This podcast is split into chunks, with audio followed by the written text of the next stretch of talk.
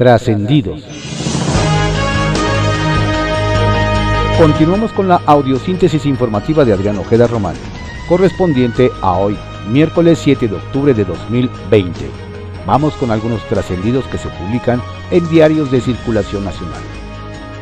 Tiraditos, que se publica en el periódico Contra Réplica. Reculan en el Tribunal Electoral, siempre si hay encuesta para Morena. En menos de 48 horas y en medio de una lluvia de críticas y descalificaciones, el presidente del Tribunal Electoral del Poder Judicial de la Federación, Felipe Fuentes, cambió el proyecto que proponía echar abajo la encuesta del INE para la renovación de dirigencia de Morena. En la sesión del martes presentó la nueva propuesta en la que ya avalaba el proceso de renovación y daba luz verde a las encuestas para elegir a los nuevos dirigentes de ese partido. Giro de 180 grados en unas pocas horas. AMLO se verá en el espejo de Trump, Bolsonaro y Boris Johnson. El diagnóstico de COVID de Donald Trump ha puesto de cabeza la Casa Blanca. 12 funcionarios ya han dado positivo y se ha detenido la operatividad política de Washington. Lo mismo ocurrió en Brasil e Inglaterra, cuando Jair Bolsonaro y Boris Johnson dieron positivo. Sin embargo, el presidente Andrés Manuel López Obrador parece no haber aprendido la lección. Aún se mantiene, entre otras, sus giras de cada fin de semana. ¿Se verá en el espejo de sus homólogos? Con escudos en el Senado reciben a Herrera. Muy trabajador y profesional el equipo de comunicación del secretario Arturo Herrera Gutiérrez. Le recomendó dos cosas. Una, no comer nada durante la comparecencia ante el Senado para evitar que el material gráfico se concentre en esos momentos de boca abierta, como pasó en su encuentro con los diputados. Y la otra, una reiteración. Es mejor mostrarnos con una sonrisa cuando debe hacerlo. Empático. Checklist con palomitas lo hizo. Por su parte, el Senado mostró el cumplimiento de sus protocolos anti-COVID-19 dentro de la nueva normalidad. La separación es evidente. Entre acrílicos se vieron y la limpieza constante en los estados para los oradores también fue puntual. Lo que aún es incorregible es la falta de atención al invitado y sus mensajes. En grupos de cuatro o hasta de cinco, los senadores comentaban en tiempo real los temas del día. Vamos avanzando, reconoció el titular de Hacienda. OMS se sacude culpas por mal manejo de pandemia. La Organización Mundial de la Salud acusó ayer a los países de responder tarde a la declaratoria de emergencia mundial por coronavirus el pasado 30 de enero pero parece olvidar que pasaron dos meses desde esa fecha hasta que la OMS declaró el COVID como pandemia, pese a que se había pasado de 9.823 casos a 109.787 en ese lapso, y que las muertes saltaron de 213 a 3.493 en el mundo. ¿Será que se publique en el periódico 24 horas. Enviado de Trump en la Secretaría de Relaciones Exteriores. Relevante es lo menos que se puede decir de la reunión entre el canciller Marcelo Ebrard y T. Ulrich Brenchbull, enviado del presidente Trump para tratar el polémico tema de la transferencia de agua a Texas. El caso no es menor, tomando en cuenta que el propio gobernador Greg Abbott pidió la gestión del secretario de Estado, Mike Pompeo, quien mandó a su consejero a la sede de la Cancillería para destrapar el asunto. Ebrard no se dejó amilanar y le respondió que México cumplirá, pese a las objeciones que ha encontrado de parte del gobierno de Chihuahua. Se pretende evitar que el diferendo sea tema electoral en Estados Unidos, pero en México ya lo es. ¿Será? Alistan el cambio en la Secretaría de Seguridad. Dicen en la Secretaría de la Defensa Nacional que el general secretario Luis Crescencio Sandoval ha dado el visto bueno con anuencia del presidente que quien ocupe el puesto que dejará Alfonso Durazo sea el general de brigada de Estado Mayor retirado Sergio Alberto Martínez Castuera, quien actualmente es coordinador general de centros federales y goza de una excelente trayectoria militar y policial.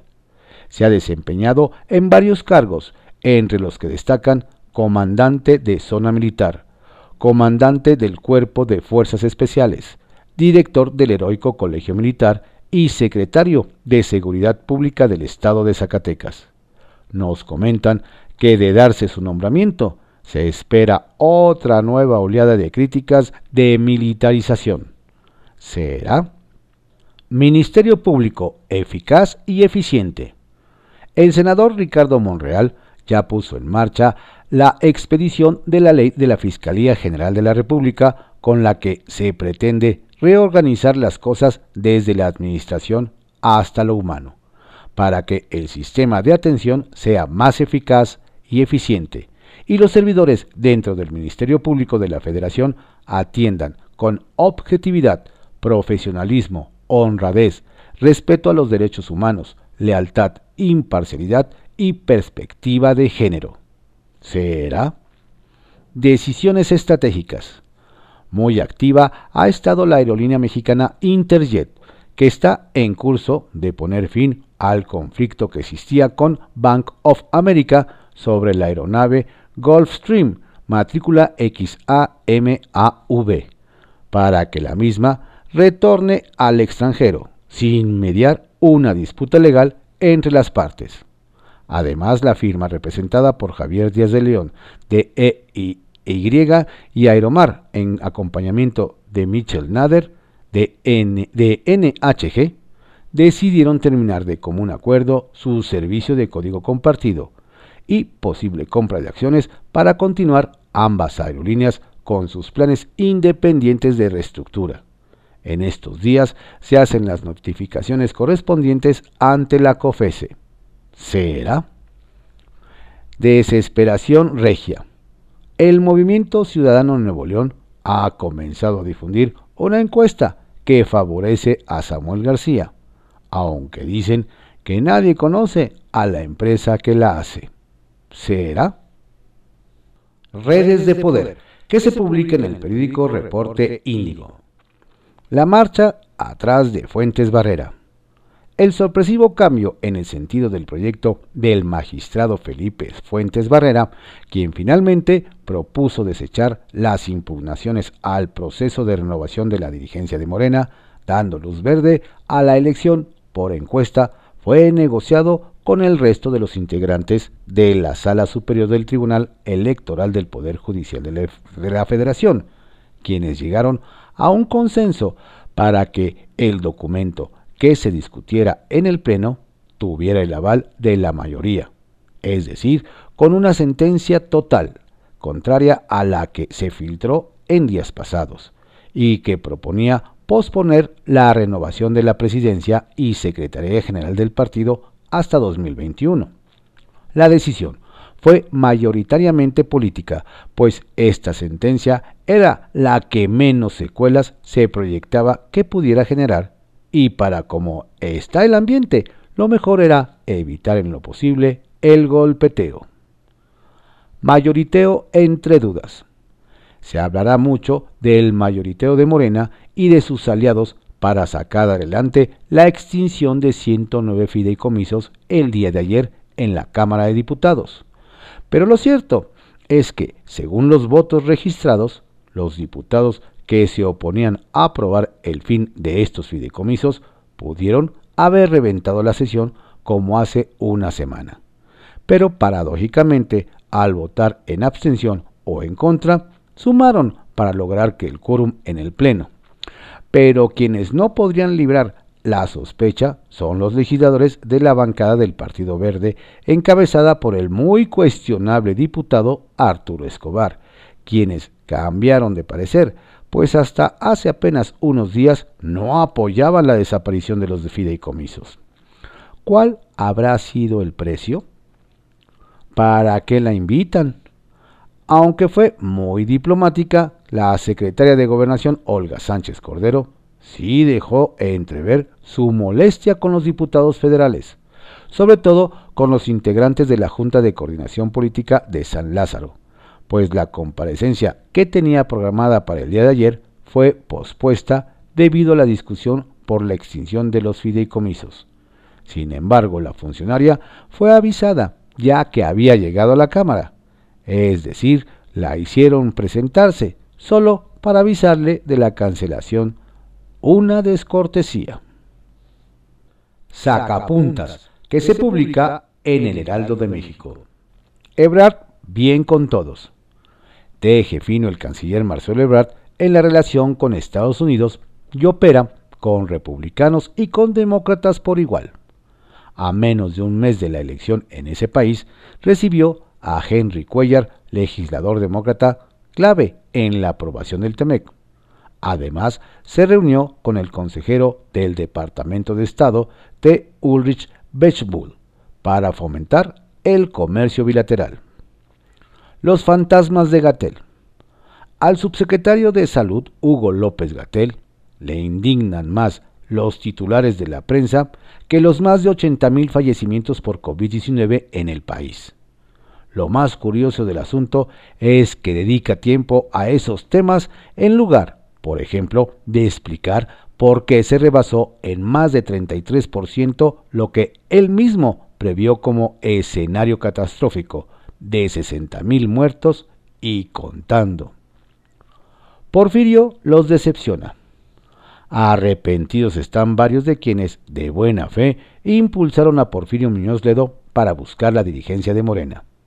Han sido tantos los conflictos en los que ha metido al partido, aún sin ganar la contienda, que muchos lo ven más como un problema que como una solución. Y si no le hace caso al presidente López Obrador, menos los escuchará a ellos. Irma Fuente, Irma fue pionera nos recuerdan que fue la secretaria de la Función Pública, Irma Heréndira Sandoval, quien expuso años atrás la presunta opacidad en los fideicomisos cuya extinción se avaló ayer en San Lázaro. Lo plasmó en libros y artículos y sus conceptos se concretaron en la iniciativa votada, igual que la propuesta de garantizar la entrega de recursos de manera transparente. Desactivan Insidia nos dicen que pese a la filtración del dictamen que presuntamente anularía las encuestas para definir al próximo dirigente de Morena, el Tribunal Electoral del Poder Judicial, que preside Felipe Fuentes, mostró solidez institucional. Fue unánime el voto a favor de que el INE continúe con el proceso y además los magistrados desarticularon la mala fe de los que asumieron que pasaría lo contrario. Pepe Grillo, que se publica en el periódico La Crónica. La sonda del Tribunal Electoral del Poder Judicial de la Federación. Al parecer, la encuesta que el Tribunal Electoral le ordenó al INE organizar para elegir a la nueva dirigencia de Morena libró el último de los obstáculos puestos por el propio tribunal. Y es que el Tribunal Electoral filtró a manera de sonda un proyecto para tumbar la encuesta atribuyéndole defectos sin fin. Los datos que recabó la sonda demostraron que se venían una respuesta airada tanto de los implicados como de los analistas que han denunciado un comportamiento por demás sospechoso por parte de los magistrados. De manera que la encuesta sigue. Se conocerán los resultados el próximo fin de semana. Que los participantes reconozcan o no los resultados es otra historia. Bajarán de las montañas. Los mandos del EZLN también conocen los secretos de la agenda informativa. En otras épocas la manejaron a su propio antojo. Desde algún lugar de las montañas de Chiapas anunciaron que vienen de regreso y que a lo largo del 2021 le disputarán las primeras planas a ya saben quién. El subcomandante Galeano, antes Marcos, y López Obrador están trenzados en una disputa de egos colosales y sus desencuentros han impedido que la 4T se cuele a las poblaciones controladas por los zapatistas. En ocasión de los 500 años de la caída de la Gran Tenochtitlán, los zapatistas no solo bajarán de las montañas, sino que tienen pensado, escúchelo, hacer un viaje internacional para estar el 13 de agosto de 2021 en Madrid, España. Además, calificaron de demagogia e hipocresía eso de exigir al rey de España una disculpa por la conquista, cuando el gobierno mexicano debería estar concentrado en impedir los crímenes actuales. Bastión panista. Santiago Nieto reconoció que existe la posibilidad de que busque la candidatura de Morena para el gobierno de Querétaro. Sincero, el titular de la UIF dijo que es una decisión que le corresponde tomar al presidente López Obrador. La verdad sería una decisión temeraria. De las gubernaturas que estarán en juego el, el próximo año, Querétaro es la que, según los sondeos, tiene más posibilidades de ganar el PAN, que ha hecho un bastión en ese estado. De los aspirantes del Blanqueazul, el que encabeza las preferencias es el senador Mauricio Curi, coordinador parlamentario del PAN y exalcalde de Corregidora. Hay otro factor a considerar. Santiago Nieto desempeña ahora un papel clave para el gobierno federal. ¿Se animará AMLO a enviarlo a una aventura impredecible a Querétaro? El mejor día. Una vez que la Suprema Corte de Justicia de la Nación, en un fallo por demás controvertido, resolvió que la consulta sobre los expresidentes es constitucional, la pregunta es, ¿cuándo realizarla? El senador Ricardo Monreal, que tiene un colmillo largo y retorcido, va por hacer un cambio legal para que la consulta se haga el día de la elección del año próximo esgrimió el argumento de que se ahorrarían recursos. La oposición saltó como resorte. El PAN dijo que eso sería un distractor y que afectaría la imparcialidad de la elección, pues lo que quiere el gobierno es meterse a la elección como sea. La ley es nítida. Establece que debe hacerse el primer domingo de agosto. Dos meses después, el problema es que en el presupuesto enviado por el gobierno federal para el 2021, no hay una partida para este ejercicio. ¿Y ahora qué? Trascendió que se publica en el periódico Milenio. Trascendió que la secretaria de Gobernación, Olga Sánchez Cordero, fue ayer notificada de la posposición de su comparecencia ante comisiones de la Cámara de Diputados cuando estaba a punto de arribar a San Lázaro, por lo cual fue hasta las puertas del recinto, bajó de su camioneta y se dio por enterada de la decisión. Minutos antes, en un acuerdo de última hora, la Junta de Coordinación Política, encabezada por el morenista Mario Delgado, decidió aplazar la presentación hasta nuevo aviso, debido a que la sesión del Pleno en que se discutía la extinción de fideicomisos se iba a prolongar varias horas, como fue, y exigía la presencia de los legisladores para votar. Trascendió que como muchos legisladores no pueden estar presentes en el Senado por el tema de la pandemia, lució vacío el salón de plenos durante la comparecencia del secretario de Hacienda Arturo Herrera, quien en momentos buscó sin éxito a quienes remitieron algunas preguntas, pero aún así respondió por respeto. Hasta el momento ha sido la exposición más larga, pues duró casi cinco horas, que no desaprovechó para ratificar que el dinero de los fideicomisos cancelados llegará a artistas, científicos, atletas. Trascendió que ayer le llovió a Claudia Sheinbaum en redes sociales, pero en forma de disculpas pues quienes se mofaron un día antes de que la jefa de gobierno llamó a los opositores del Zócalo a aclarar si lo suyo era un performance, simplemente debieron darle la razón.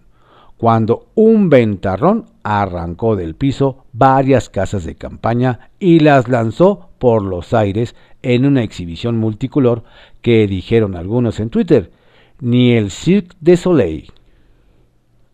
Templo Mayor, por Fray Bartolomé, que se publica en el periódico Reforma. Muy rara estuvo la baroma que ayer se aventaron los magistrados del Tribunal Electoral al avalar finalmente la encuesta que ellos mismos le encargaron al INE para renovar la dirigencia de Morena.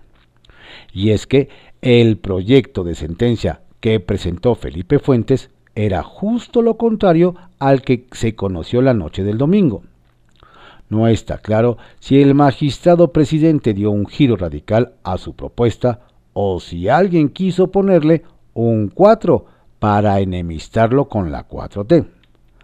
Aunque se ha dicho que el primer texto era un borrador, la realidad es que se trataba de un proyecto de sentencia armado y fundamentado para echar abajo la encuesta. Y no solo eso, la huella digital del documento le adjudicaba la paternidad del mismo a un secretario de estudio y cuenta del propio Fuentes, de nombre Ángel Eduardo Zarazúa. Sería bueno saber si los magistrados del Trife recibieron presiones. ¿De quién? Y si realmente los doblaron o ellos solitos se inclinaron. ¿A poco van a poner a un militar también en la Secretaría de Seguridad y Protección Ciudadana? Ahora que se vaya Alfonso Durazo. No está claro si es para promoverlo o para quemarlo, pero al que andan mencionando es al general retirado Sergio Alberto Martínez Castuera.